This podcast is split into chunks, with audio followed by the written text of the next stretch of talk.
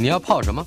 要泡茶、泡咖啡，可不要泡沫经济；要泡泡糖、泡泡澡，可不要梦想成泡影；要泡菜、泡饭、泡妞、泡书本，就不要政治人物跟咱们穷泡蘑菇。不管泡什么，张大春和你一起泡新闻。台北 FM 九八点一 News 九八九八新闻台。今天进行的单元娱乐轰趴访问的是第一次来到我们节目之中，而且我已经想要邀他邀很久的，终于有机会让他来了。刘冠廷，二零二一年，冠廷凭借着《鬼扯》获得第二十三届台北电影节的台北电影奖的这个最佳男配角，还有第五十八届的金马奖最佳男配角。另外，二零一九年《阳光普照》获得了第五十六届金马奖的最佳男配角，还有二零一八年凭借着直剧场的《花甲男孩转大人》也获得了第五十三届电视金钟奖的最佳男配角。呃，他最近的作品是在一月十七号星期三，Catch Play 加上数位影音平台爱奇艺国际站同步上架的非杀人小说。呃，我再强调一下，一月二十一号开始，每周日晚上八点钟在八大戏剧台，晚上九点钟在 Catch Play 电影台也会跟播这一部非杀人小说全剧，一共八集，每周更新两集。我们待会儿一定免不了的要谈到卓剧场制作的这个非杀人小说，以及它是如何从一个一万字的小说，嗯，扩展成。八集的剧本，呃，但是我们对冠廷有好，就是有的好奇心远大于此啊。你在高中的时候念填志愿的时候，嗯、呃，对未来好像也没什么志向，是吧？没错，所以填了。先，先跟大家打招呼啊，大家好，我是冠廷，对，非常荣幸，就是可以来参加大春老师的这个节目，谢谢大家收听。好，你。你你把你的填志愿又退回去了啊？来说说看，呃，你好，你你用过一个字啊，我非常好奇，叫做“逃”。你好像是以用逃的姿态进入了戏剧系。对，我觉得，嗯，因为小时候可能在这样的升学的体制下吧，好像。你成绩好一点，你就会有大家对你的期望，你应该是怎么样怎么样怎么样。嗯，你不要那样。对，但是我也不是不要那样，我是不能那样，因为我高中后来就变得很混，不太读书。嗯，可是，一旦大考将至的时候，压力越来越大，然后你知道你自己已经没有办法去达成自己可能以前的心愿、理想中的学校，嗯、那你只能选择一个退而退而求其次，去找一个好，好像。看起来是国立的学校，好像也不会太差。然后自己对这个科系好像也有点觉得有点好奇，有点意思，有点兴趣这样。所以我用“逃”这个字，是因为我觉得，因为我是因为成绩的不足，而不是说我坚定的志向选择戏剧系，并没有很强烈的意愿是要去在一开始的时候担任演员。对，但是我有一个细节让我很觉得很有趣，那就是你几乎逃过去以后，也发觉。不见得有有有什么样满让你满意的表现。嗯、你打了个电话回家给你的父亲，对，呃，你父亲立刻说：“我明天来接你。”没错，骑车来接你。没有，他说开车，那开车来接你。对，嗯，这个让我觉得很好奇，你的家庭对你的演艺工作，或者是尤其是求学阶段，嗯，有一些什么想法吗？还记得吗？因为我觉得像“逃”这个字，其实。成绩不足只是一个原因，但重点是出现在我这个人的性格。嗯哼，逃这个东西，好像逃避这个事情，好像变成我一个人生的功课。成绩不足，你逃到戏剧系，那戏剧系你没有认真的去付出，认真的去参与课堂上学学习上的东西，你搞得自己好像。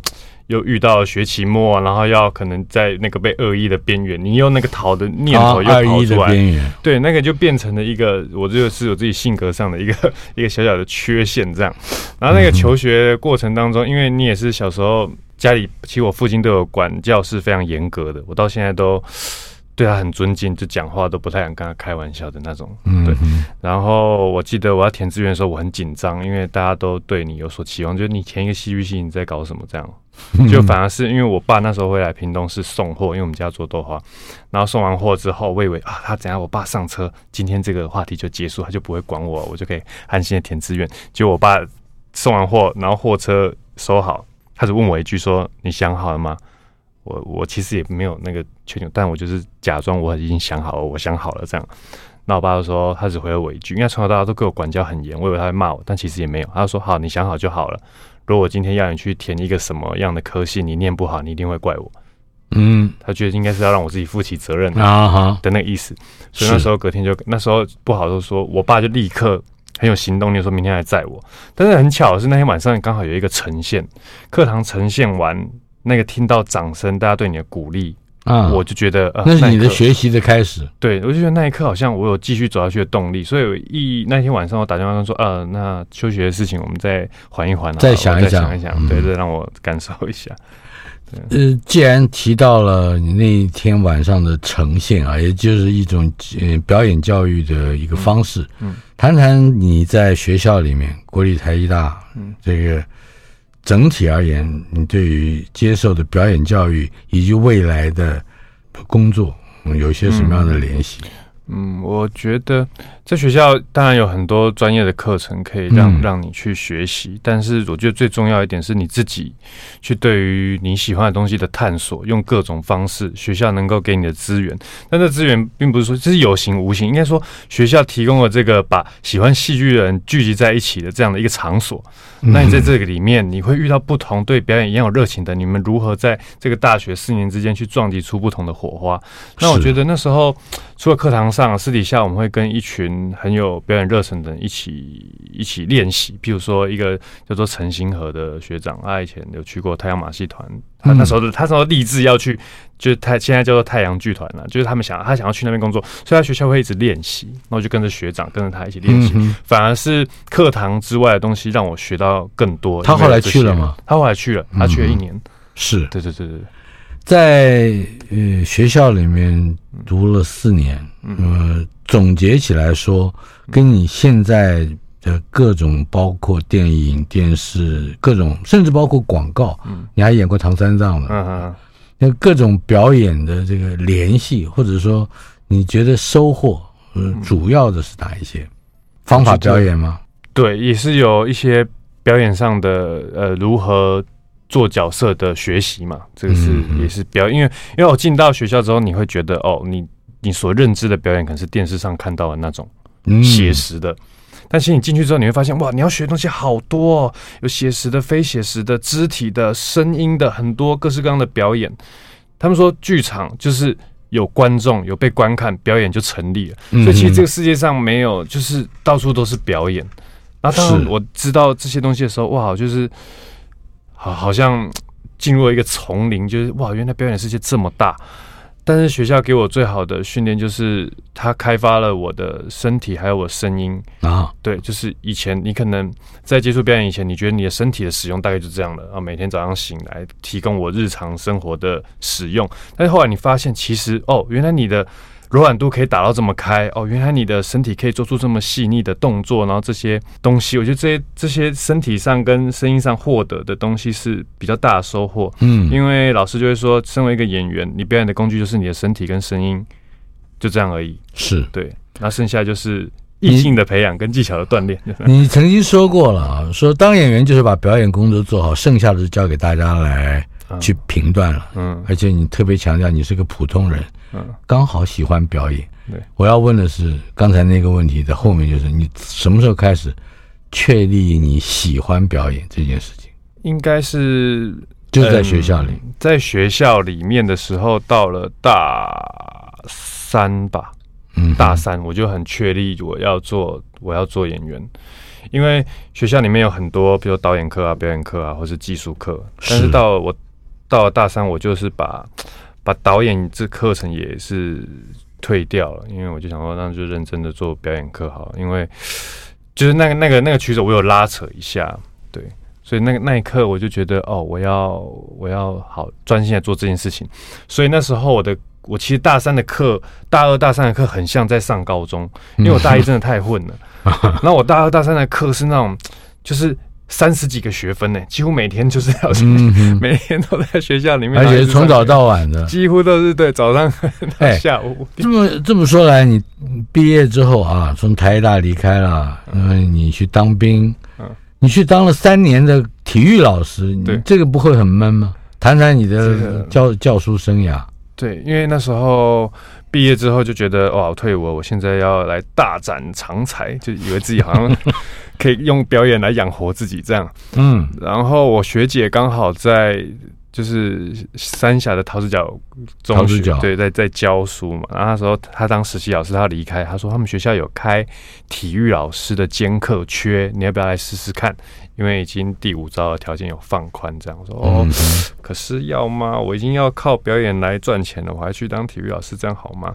然后我我我那时候那时候我女朋友，我现在的太太就说去啊。不然呢？你以为当表演这么好，可以让你维持生活的吗？是。后来事后发现证明，这当然好险有一个，就是可以有一个支撑我生活的的工作，这样对吧？而且我也从学生身上其实获得学习了很多，我就觉得嗯很开心这样。在最初的时候，也就是还没有真正入行的这个有若有似无的阶段，嗯，你会用一种方式，就是你看报纸，并且自己去私讯导演，嗯嗯嗯，去寻找机会，谈谈那一段生涯。那段生涯就是不停的在寻找机会，那当时的烦恼就是这样。然后我就会在，譬如说那时候脸书嘛，我那时候还有在用脸书，嗯，我就是把脸书，譬如说我现在滑到这里，好，那我在打开的时候，我就要滑到我上次滑到的地方，因为我怕我错过任何一个哎需要演员的讯息，因为我有曾经因为这样去去有得到演出讯息过，所以我好像那时候一一下班一到公车上，我就是开始找。是所有的可以试镜啊，或是有演员的机会，这样。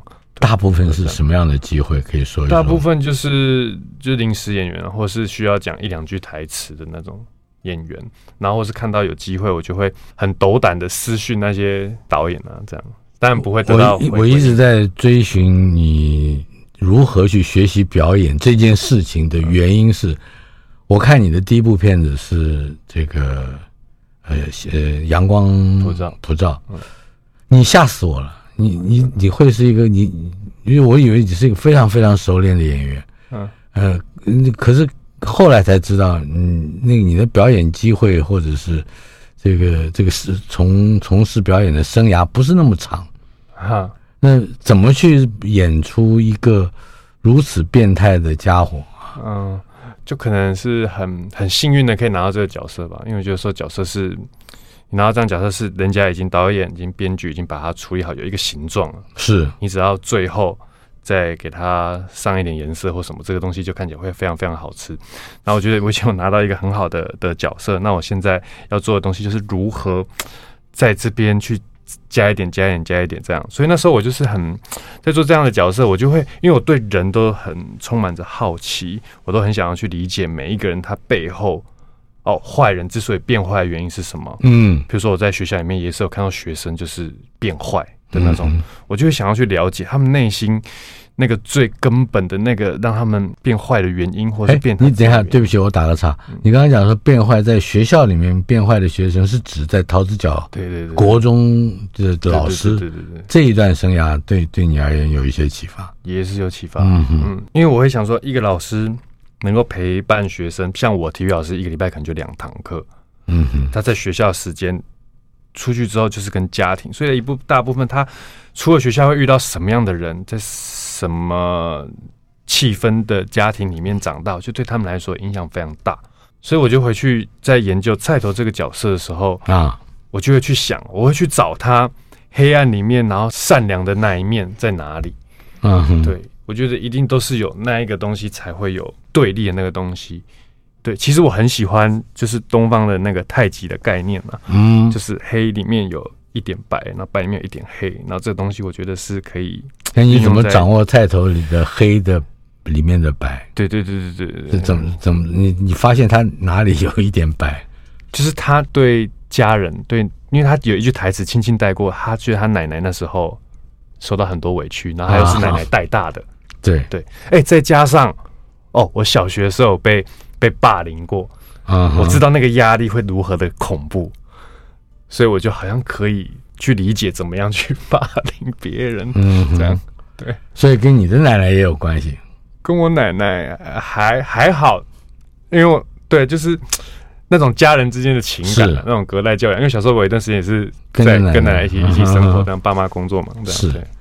中间如果讲到以演出来磨练演技，你还拍过广告，嗯，像在全联刷牙是吧？啊，对，那是我人生中的第一个广告，跟全联先生一起啊，就是他讲一个漱口水的广告那样，嗯哼，对吧？啊，跟全联先生一起，那个 Ralph，对对，Ralph 哥，对，一起。那好，关于这一类的演出，嗯，也就是卖产品的，嗯，或者是非常临时性的、临演的这种，包括你会在非杀人小说里面演的这个东东，嗯，他也是个万年灵演，对，是吧？这零演的生涯跟这种不是不具备特别深度的这个表演，对你来说有什么样的帮助，或者是特殊的体会吗？我在零当零演的时期，那时候的表演就是在求一个被看见。所以我那时候好像表演上，好像为了要展现自己是一个可以演戏的人，表演上好像多多少会比较用力一些，用力。用力一些，用力的去表演，然后再加上广告啊那些比较短篇幅的表演，好像要短时间内吸引到大众的目光，所以好像哎、是合理的，是。是可以有一种互相加成的效果这样。然后我觉得当过灵演之后，会在对待，譬如说我现在出来拍戏，对待灵演的时候，就会有一种就是比较想要就是照顾他们的那种感觉啦。嗯嗯对，就是可以可以站在对方的角度思考很多事情。一方面获得了许一些灵眼工作之后，可以可以有收入。嗯、对，另外一方面，你好像也加入了洞见体的表演团体，谈谈这个表演团体跟你的演艺生涯的关系。嗯洞见体是洞见体剧团是在这种符红珍老师的这个领导之下，嗯、然后那时候在学校，因为老符老师有来教我们一些课，然后后来他们有一个制作，因为学长要去当兵，缺人，老师觉得哎、啊，冠廷不错，因为刚好那学长也是我的台艺大学长，就就找我去帮忙，然后就合作之后就很有缘，我们就一直。配合互相合作这样，嗯嗯，对。然后因为动见体比较偏向实验，是。对它动见体的动见体，就是说在动在动之中，然后看见彼此，可是看见身体这样，就动见体的这个意思。然后我们会有很多比较实验的演出，不管是舞台剧呈现的形式，或是演员在使用自己身体啊，或什么。嗯，老师给我很大的一个概念，就是永远要突破那些惯性。对啊，在训练过程中，就是生活里的惯性，对生活里的惯性，或是表演上的惯性。嗯就是那一段时间，就是一样还在努力的找寻机会当中。然后，如果回过头来说广告的话，我在广告也是期待被看见嘛，所以那时候就遇到拍了一支广告，演的唐三藏，遇到陈玉勋导演，是，所以那时候就有被他找是个租屋网的广告，对，嗯哼，对，租屋网的广告就被问问他进去要不要参加他们的那个子剧场这样。啊哈，但是子剧场这个东西我本来就有。看到那个他们在找人，是，但是因为我知道我那时候年纪已经过了，我那时候好像过了一岁还两岁吧。我说，可是我年纪过了，我不能去。他说，哦，有放宽的，这样就很很巧，很高兴，放宽了收人招生的资格。对对对对对，所以才有，所以你就成了第一期的学员，对，毕业，对。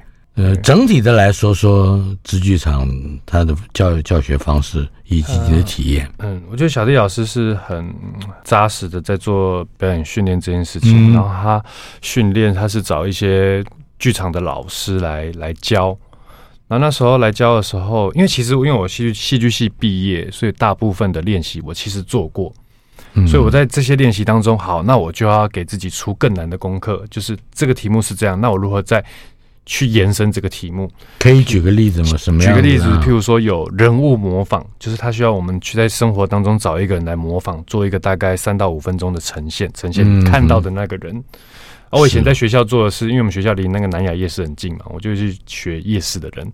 但这次我学的人是一个在高铁等人的人啊，也是我要北上的时候，我在高铁上看到一个人，他就是举着一个牌子，没什么动作。因为以前的在学校的思维，你会找一个很有特征，他可能很有讲话上的特征、肢体上的特，很亮眼，对，很亮眼的，你去模仿。但这时候我想，好，那我就来模仿这个站在那边一动都不动的人，他那有什么 可以去可以模仿的地方。就是我给自己出了这种应该要对想一点不一样的的，这是要找到内在的形式，而且还不见得有情感，然后只是等找人或等人嘛。对，那你要看他的那些哎等人的细节是什么？嗯，对。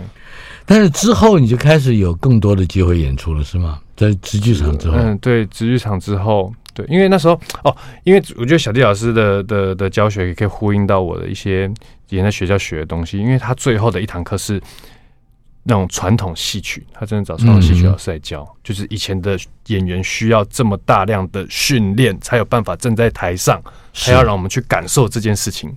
我觉得这件事情什么样的传统戏剧？就开始京剧吗？京就找京剧老师来教，啊、就是我们要开始从号腿开始，就是然后回到那些身段，对。嗯然后还有那些讲那些话，那些京剧的那种发音、腔调、腔调，对，哇，真的是把我们打回到哇表演的最基础，哎，就是你完全你一直以来你觉得你建立了一个哇表演应该怎么样，那完全在那一堂课，你真的是就是从零开始。人生不是都在高铁站等人？对对对，但是在台视八大和公司共同监制的直剧场里面有很多作品。嗯，其中这个花甲男孩转大人应该是一个你比较定型开始，对，而且哎，他还他这个这个郑花明他还是一个比较 lunatic，有一点狂调的，嗯、就是他他不是一个一般性的表演，嗯，他是一个比较夸张的嘛，对，就是那时候因为知道演这样的角色，因为我小时候在乡下长大，其实我身边就会有很多这样的人。然后这样的人呢，你他们的人生就有一点夸张，是吧？对，他们的人生就是他们习惯有表演的性格在自己的人生当中，讲话就会稍微夸张一点。然后这样的人，你不认识他的时候，你就觉得哇，好可怕哦，哇，满嘴槟榔，然后叼根烟，然后骑摩托车，是。但是你仔细去理解他们，会发现他们很可爱的一面。就在这样的状况下，我就觉得哇，我拿到这样的角色，我千万不能演砸，我一定要认真的做功课，因为他们一定有很多值得探讨的地方。就你模仿了哪一些角色，又融入到郑花明这个这个人物里面去？你说现实生活中吗？对，可以透露吗？怕怕人知道？就我最好的朋友吧。对吧？是我最好的朋友啊，就是会很会在讲话当中讲一些很白痴、很好笑的那种，我们说那种干话，你知道，就是没有什么意义，可是就是喜欢讲逗人家笑这种，然后就会把他的这种学起来，还有他们讲话的那种有一点点台湾国语的那种感觉，我觉得这个最难拿捏，因为你一不小心就会过过，我就觉得我觉得我不是那样，对，是。对，但是我也想要帮这样的的台客平反，因为有很多像我也觉得我父亲是一个台客。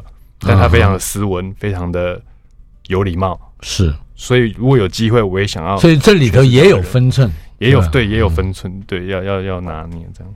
一个憨直的小流氓郑花明之后，呃，我旁边的刘冠廷又演出了什么样的角色呢？稍后片刻，马上回来。台北 FM 九八点一 News 九八九八新闻台。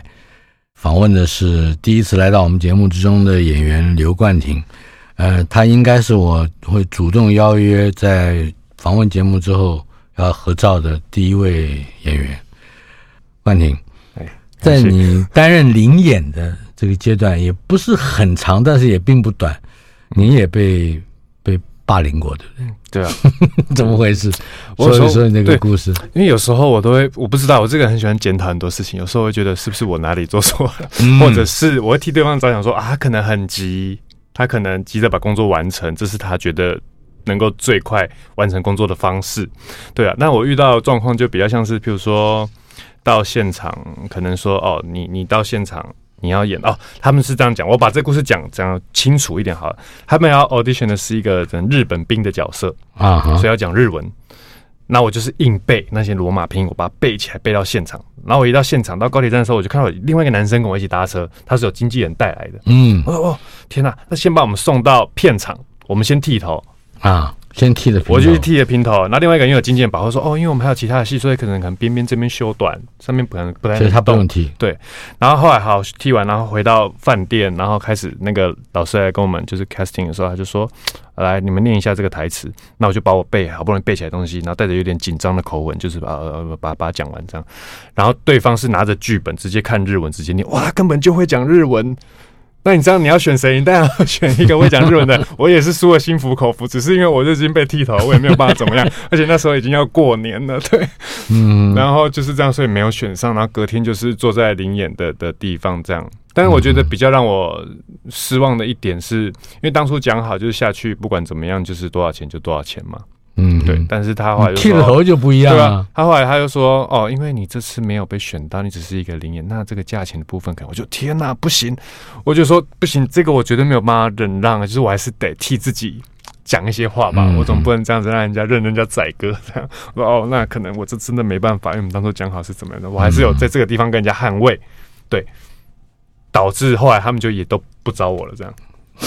对他们感觉我就是对，他们也不找我。那对，但过了这么多年，就觉得啊，嗯，算了算了。这还是一个有趣的佳话，算是一对，对对。就回头来看，就是很有趣了。所以我就在身上在印证，就是国秀老师讲的，就是喜剧就是悲剧加上时间呐。嗯，这话说的真好啊！而且在尤其是已经有历练跟有回忆之后，想起来这话就更准确了。对，但是经由这样的一个历练。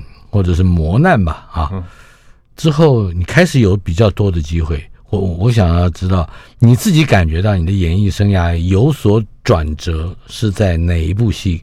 从哪一部戏开始演出的时候吗？还是已经有票房成绩之后呢？还是已经有评论出现了？你的转折点？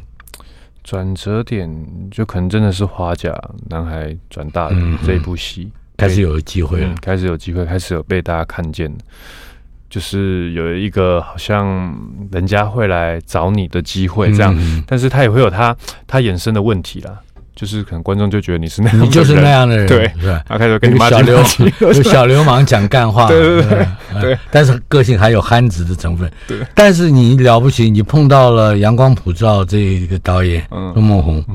嗯他给你的一个嗯。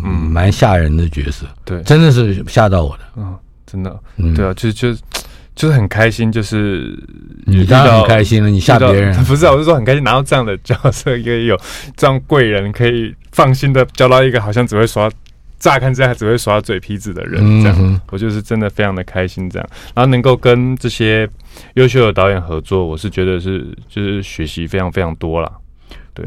不讲客气话，讲讲这部戏里面你特殊会从菜头身上，嗯，你的表演你自己学到什么？表演呢？我就是学到说，哦，其实你不需要太张牙舞爪，反而那个能量可以更大。嗯哼，那个气场会更吓人。是，尤其是在就是导演，因为导演身兼摄影师嘛，在他的镜头下，大概。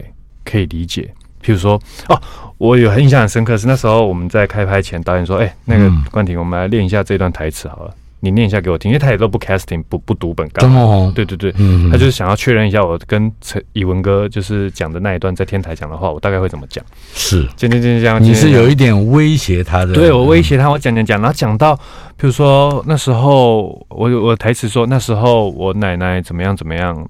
这样，那讲到奶奶，可能我奶奶后来因为这件事情气到过世，我自己这样设定了，然后我情绪会上来，导演就说不要，你这边继续平铺直叙的讲就好，你情绪不要上来。嗯，那我就哦哦，所以让我学到说哦，原来这样也可以，就是你不需要很不需要表演的表演，对对对对对对对对对对。在在此后，也就是你开始有了，一定是有了更多的机会来展现你多方面的演技，谈一谈。如果说要你用力一点的演，在耳后的角色里面，你特别可以提到哪一个？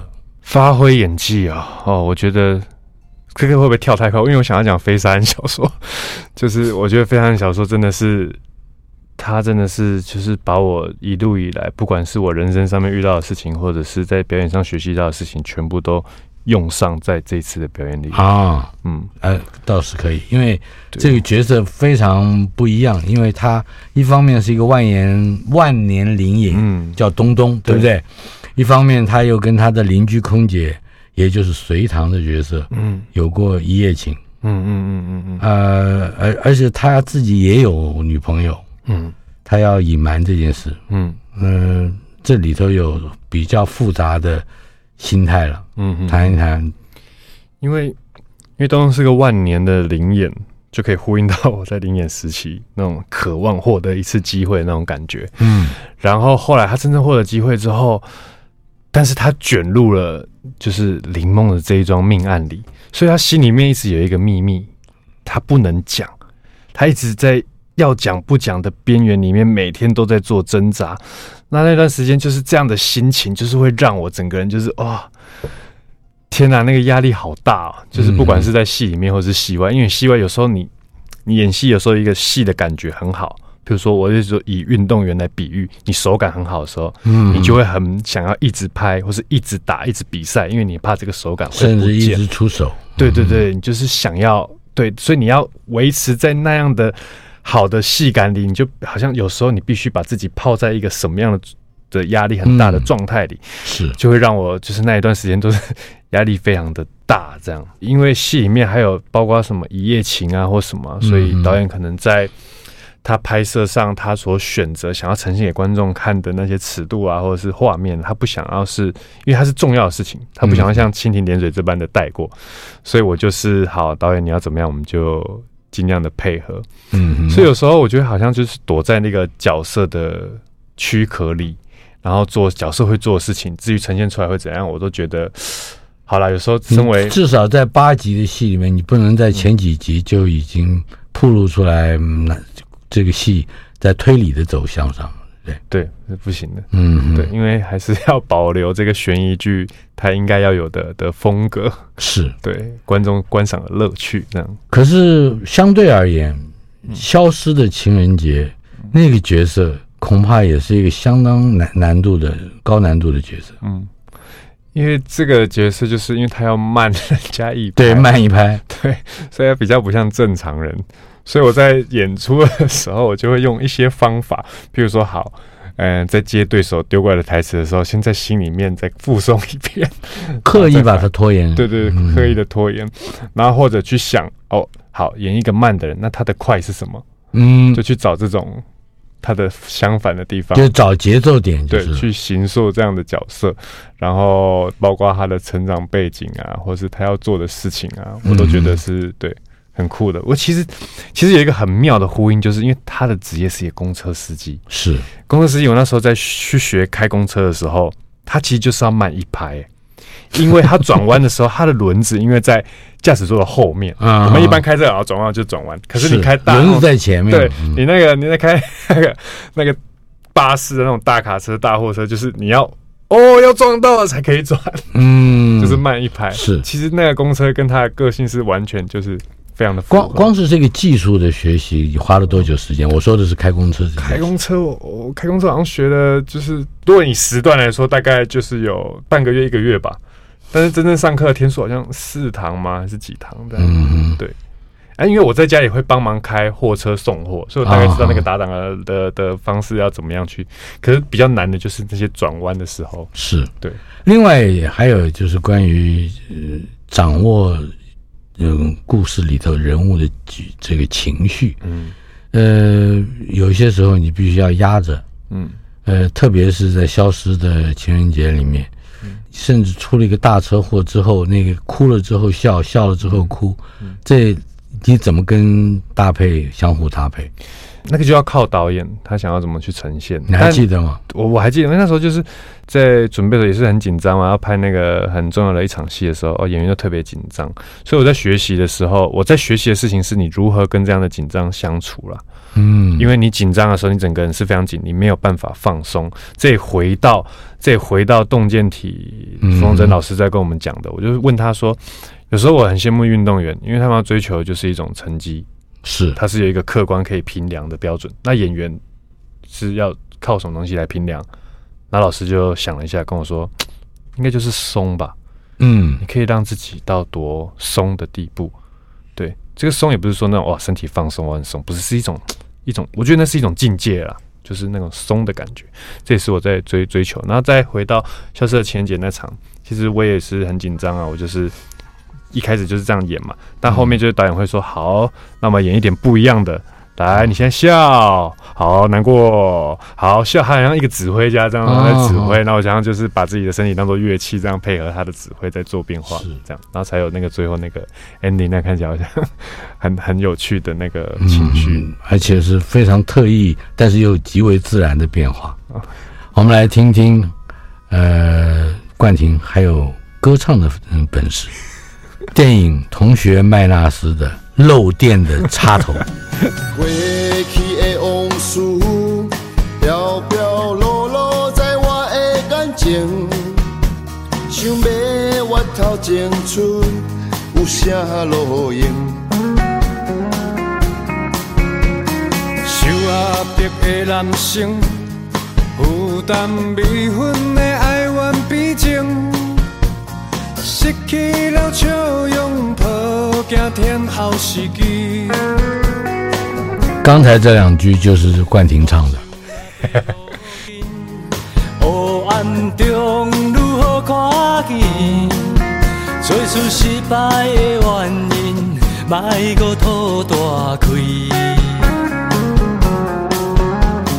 讲出了缘分，拢怪阮一时糊涂，就袂来造成今麦的伤害。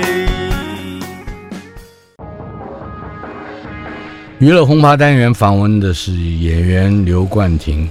我们今天要介绍的是他的新作，嗯，非杀人小说。早在昨天一月十七号星期三，Catch Play 数位影音平台还有爱奇艺国际站同步上架。嗯，一月二十一号起，每个礼拜天晚上八点钟在八大戏剧台，晚上九点钟在 Catch Play 电影台也会跟播。全剧一共八集，每周更新两集。特别强调，推荐这个。我们刘冠廷的新作，嗯、呃，冠廷这一出戏里面有非常多的演员都金光闪闪，对，对不对？你有两座金马奖，嗯、呃，还有金马奖的最佳女配角张诗颖，嗯，最佳男配角提名的段君豪，嗯，还有入围戏剧最佳女主角的曾沛瑜，嗯，哇，还有于子玉，哎，她是金钟迷你剧的女配角。嗯。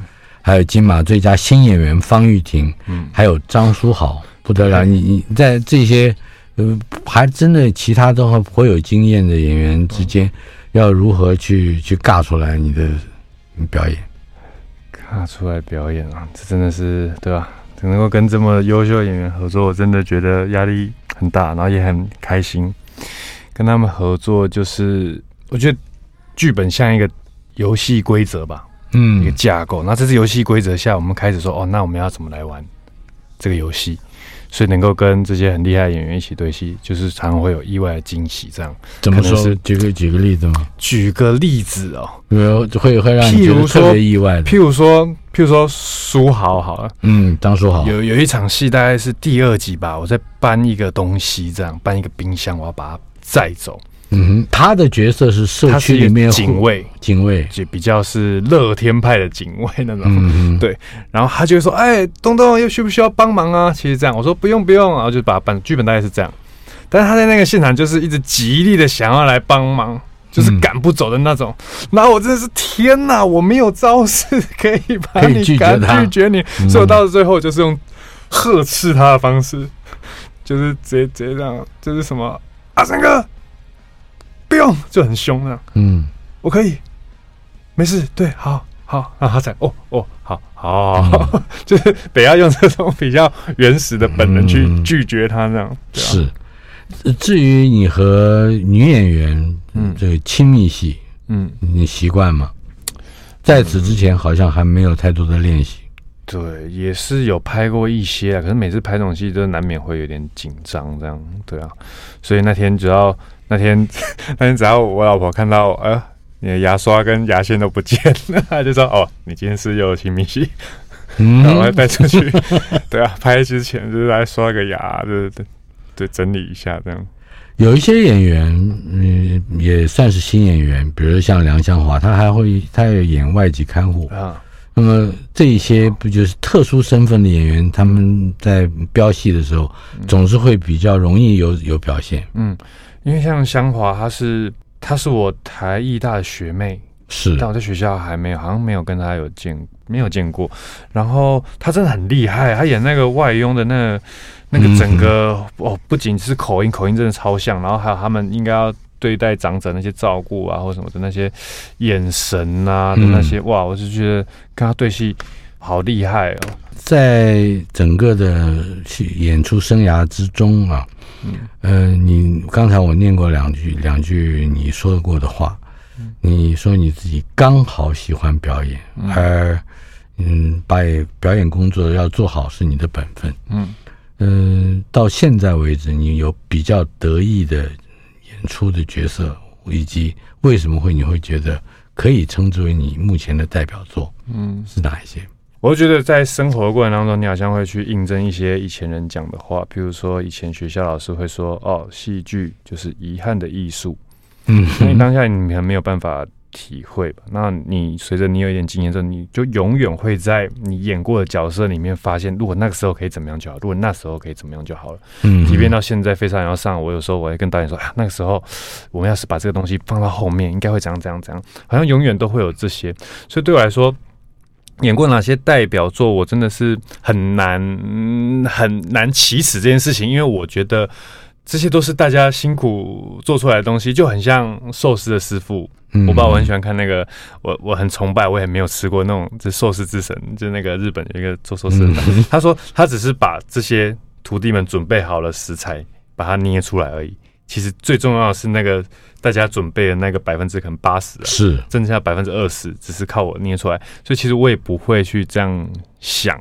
但是譬如说我去年二三年有去国外工作，大家可能就会常常说哦。我们看到你阳光普照的菜头怎样怎样怎样，嗯哼。那如果要回应这个问题的话，我可能就会想到，哦，那可能还是菜头吧。所以可能也代表着我这些年没什么进步。对啊，我就更想要从借由这个话题来走到老狐狸啊。我个人在看老狐狸的这个片子的时候，我认为你是最亮眼的，但是。故意压低，或者说用你自己的话叫简单，嗯，压低了那个技术性，嗯，让他让那个角色表现的比较简单。嗯，你怎么看这个看起来好像没有特别多演技表现的角色？看就能够尽量少到什么程度吧。嗯，因为原因是你怎么去面对这个是文本里面的人物？原因是我觉得，我觉得，因为这个戏是主要讲那个小朋友是。跟那个老狐狸之间，他教导他的东西，那又回到我自己身上，我会觉得我父亲在我的人生当中，就好像是一个默默的在背后的一只隐形的手，他可能在保护你，或是抓着你，或者是推着你，嗯，就是那样子的隐形的感觉。我父亲给我但但是他并没有很强制，对，他没有很强制，所以我想说，应该是这样吧，这样的父亲应该是这样吧，嗯哼，对。因为我这这个那个角色比较特别，因为那时候在想的是，因为他不停的工作，他又当裁缝，又带这个领班，对，所以他他的事很多，理发店，对对。对，所以我在想，因为是小朋友，小朋友会有什么样的行为，一定很不一大部分是来自于父亲嗯。给他的观念，嗯、所以这一部分，因为我觉得既然是导演写出来的剧本，他对这个父亲一定有他自己的想象。我大部分时间就是 follow 导演给我的指令，是或者我在剧本上读到看到的东西，因为我想要做的是，就是真的是试试看，就真的是没有要特别做什么，呃，看可不可以这样的角色会让大家看得到。东东这个角色在非杀人小说里面是一个比较要运用简单的方式，或者是比较要用复杂的方式来呈现的人。哇。这东东是很多层的人，嗯，因为他因为刚刚前面有讲到，他有很多的阶段嘛，万年灵眼，然后得到机会，嗯、但是得到机会，他必须有这个机会，他必须在他生活中说谎，嗯，说谎也是一种扮演嘛，就是所以他有很多很多层，就是我有时候会回想自己也是啊，灵眼的时候，你的烦恼虽然。有烦恼，那烦恼很简单，就是你想要有机会。嗯哼，但你现在你的烦恼不一样啊。有时候我都觉得说，哇，为什么我有挑的资格啊？为什么我可以有啊？就是人家找你去，你还可以选择不要去嘛。就是这跟你以前的你不是同一个你啊。就是我会这样子去检讨自己，这也很符合东东那种复杂的个性，因为他在里面我要扮演一个演员。这个演员，这已经有我第一层的扮演，这个演员还要去扮演别人，这就是第二层扮演。那这个演员他还要说谎，这又是另外一种表演。对啊，很多层、很多层、很多层，然后加上他在戏里面经历的事情，有人说我们人生经历的事情，所以你简单不起来。对，他经历的事情会变成他的养分，所以他的表演，东东在里面的表演，到后面又会变得不一样。我就觉得哇，天哪！如果让你跟现在的听友嗯，剧透一件事，就是你觉得在哪几集你的表演有比较特殊的惊人之处，那你会选择第几集？代表性，因为我还没看完，但是真的是后面集数第第七集吧，第七集至少要看到第七集，要看到第七集，也不用看到第七集啊。其实 怎么会不要看到？因为我的意思是说，一二集就已经很好看了，不是说 大家可以一二集就开始慢慢看。我觉得每一集都有每一集的亮点嘛。是，我再强调一下他那几句打动我的话。他说：“不管从事演员或者是任何行业，我觉得知足这件事情很重要。”往目标前进，不要急，把当下的事做好最重要。因为我的目标很简单，就是把戏演好就好，所以我的生活也会变得很单纯。你听到的是《太阳》这首歌，刘冠廷也有唱。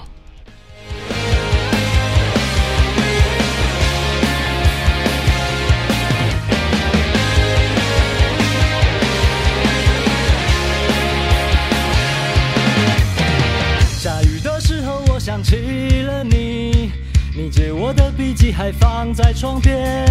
上个月前的钱。在说再见之前，你会跟我们的听友，你第一次在空中会面的朋友说什么话？嗯、看到第八集吗？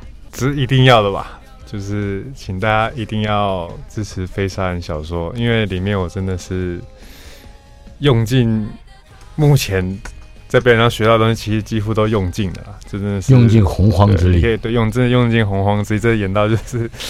我不知道怎么讲哎这个戏真的是太太深刻了因为他真的难呐真的难。这角色真的很难然后大概百分之七十时间都是我然后你要对得起这这一票愿意来一起演出的优秀的演员们我真的是就是用尽了我的洪荒之力了所以我一点都不担心。真的吗？因为梁朝伟对你的赞誉不是随便说没有啦那个对啊谢谢谢谢谢谢梁梁朝伟先生，对，他是太伟大了，他太厉害了。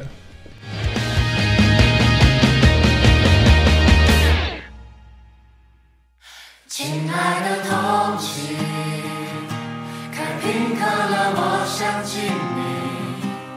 也许这一觉醒来就是十年，只有我还记得你现在的倩影。亲爱的同学。人生短短，我想请你，如果后来我们不小心走散，别忘了你还欠我笔记、六件泡面、情书，在那时光里。